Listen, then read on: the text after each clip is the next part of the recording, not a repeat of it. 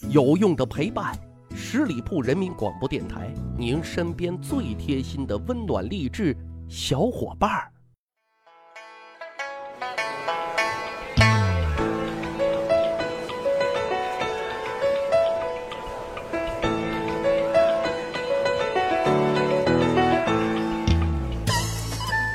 去扒历史，增长见识，密史趣谈。我是大汉。咱这一期节目上线的日期呢是二零一九年的十二月三十一日，也是本年度的最后一天，最后一期节目。首先呢，在这里祝大家新年快乐，新年新气象。一年的时间有很多的收获，一年的时间有很多的感受，但是在这里头。感受最多的、收获最多的，就是来自于小伙伴们对大汉的支持以及鼓励。那这也是大汉继续把这档节目做精做优的原始动力。很多时候，很多事儿，当下我们可能会迷糊，看不清，悟不透。但是啊，历史的功效就是一刹那之间，时间轮回。主人公也许不是你，但是历史已将你那些迷糊的、看不清的、悟不透的事情啊，进行了演绎。所以我们会庆幸，历史里真的有答案，有智慧。那今天大汉就继续跟大家来分享历史里的智慧。南北朝时期，戴勇出生在一个艺术的家庭，他的老爸戴逵是当时著名的美术家、雕塑家。他还有一个哥哥，名叫戴博，兄弟俩呢从小就跟着他老爸接受这种艺术的熏陶。长大之后，哥哥戴博主攻绘画，号称啊山水画是胜过顾恺之的；而弟弟戴勇主攻雕塑，造诣呢也特别特别的深。在这里啊，咱今天主要讲讲戴勇啊，因为他有一个至今都流传的这么一个故事。南北朝有一段时间啊，佛教是比较盛行的啊，广建佛寺，有寺那就得有佛。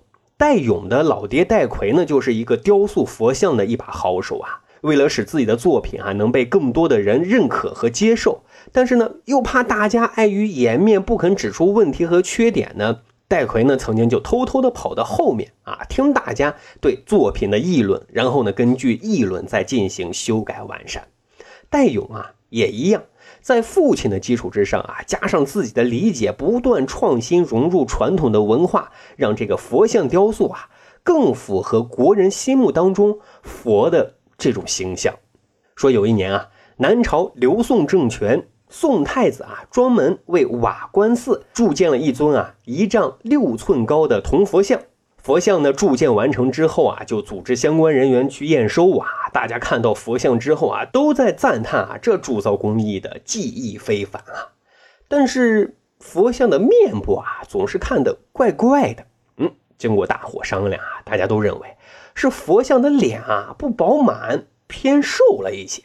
于是呢，大伙就把这个意见啊反馈给了铸造的大师傅。可是大师傅啊，一副生无可恋的表情啊。为什么？问题他也知道。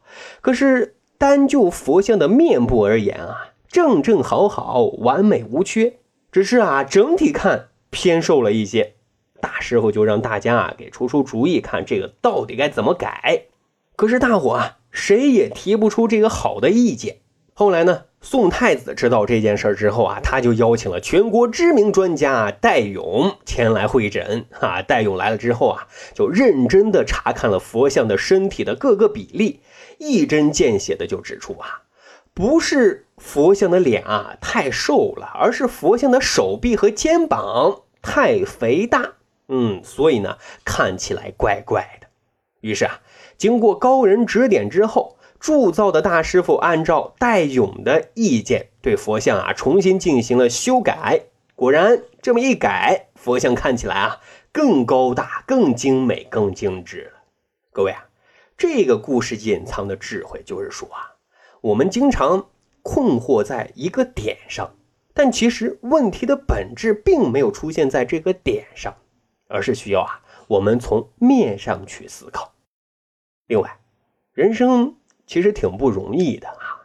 有时候我们不是需要看怎么去做加法，而是想着要去怎么做减法，这点其实是很难得的。还有一个故事啊，吕夷简，北宋著名的名相，有两件事啊，让他深得大 boss 宋仁宗的信任啊。一个呢，就是仁宗还是小屁孩的时候啊，吕夷简叔叔是辅政的。虽然那个时候太后临朝，但是吕夷简啊，能够妥善处理啊各类事务和关系，使得皇权稳定，社会安定，经济繁荣。最重要的是啊，使仁宗顺利的掌权了。另外一个。就是仁宗执政之后啊，吕夷简就给仁宗啊制定了八项规定，是从政治到作风到纪律到生活等各个方面啊都有严肃的规定。仁宗在位期间啊是有一定作为的，被称为什么仁宗圣治。所以啊，吕夷简跟宋仁宗的关系还是比较铁的。知识经典记载了这么一件事儿，说这个宋仁宗啊病重了，长期呢是卧病不起，不能上朝。可是有一天，病情突然好转了，有了精神，于是就下令啊，通知吕夷简等重臣过来汇报一下近期的工作，啊，顺便呢唠个嗑，谈个心。很快啊，其他的重臣收到命令之后啊，就屁颠屁颠的快速赶到，啊，只有吕夷简慢慢悠悠，不慌不忙。等他到了皇宫啊，其他重臣那都给撤了。宋仁宗很不高兴的就质问啊：“你是老太太吗？啊？”寡人最想跟你唠唠嗑了，却等你的时间最长，你是几个意思？这个时候啊，吕夷简却表情从容的这么解释：“他说，皇上您身体抱恙，朝廷内外天下百姓那都是非常焦虑着急的。您今天突然召见重臣，如果臣下等人都第一时间飞奔进宫，恐怕……”会惊动内外，更会有流言蜚语呀！哎，宋仁宗听完之后啊，连忙点头啊，哎，还是爱卿考虑的周详啊。各位啊，这个故事啊，吕夷简确实考虑的很周详。如果他跟其他重臣一样，都是大气不喘，一路小跑飞奔到皇宫，不知道真相的吃瓜群众，都可能猜测。仁宗这是不是不行了呀？这是要托孤准备后事的节奏呀！各位，这里头的大智慧，其实就是咱们生活当中常说的一句“急事缓办”。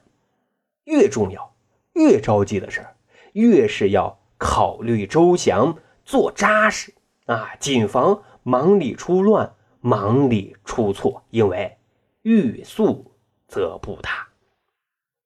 今天讲的第三个智慧，有一位能人名叫张学，字柔直，北宋政和年的进士。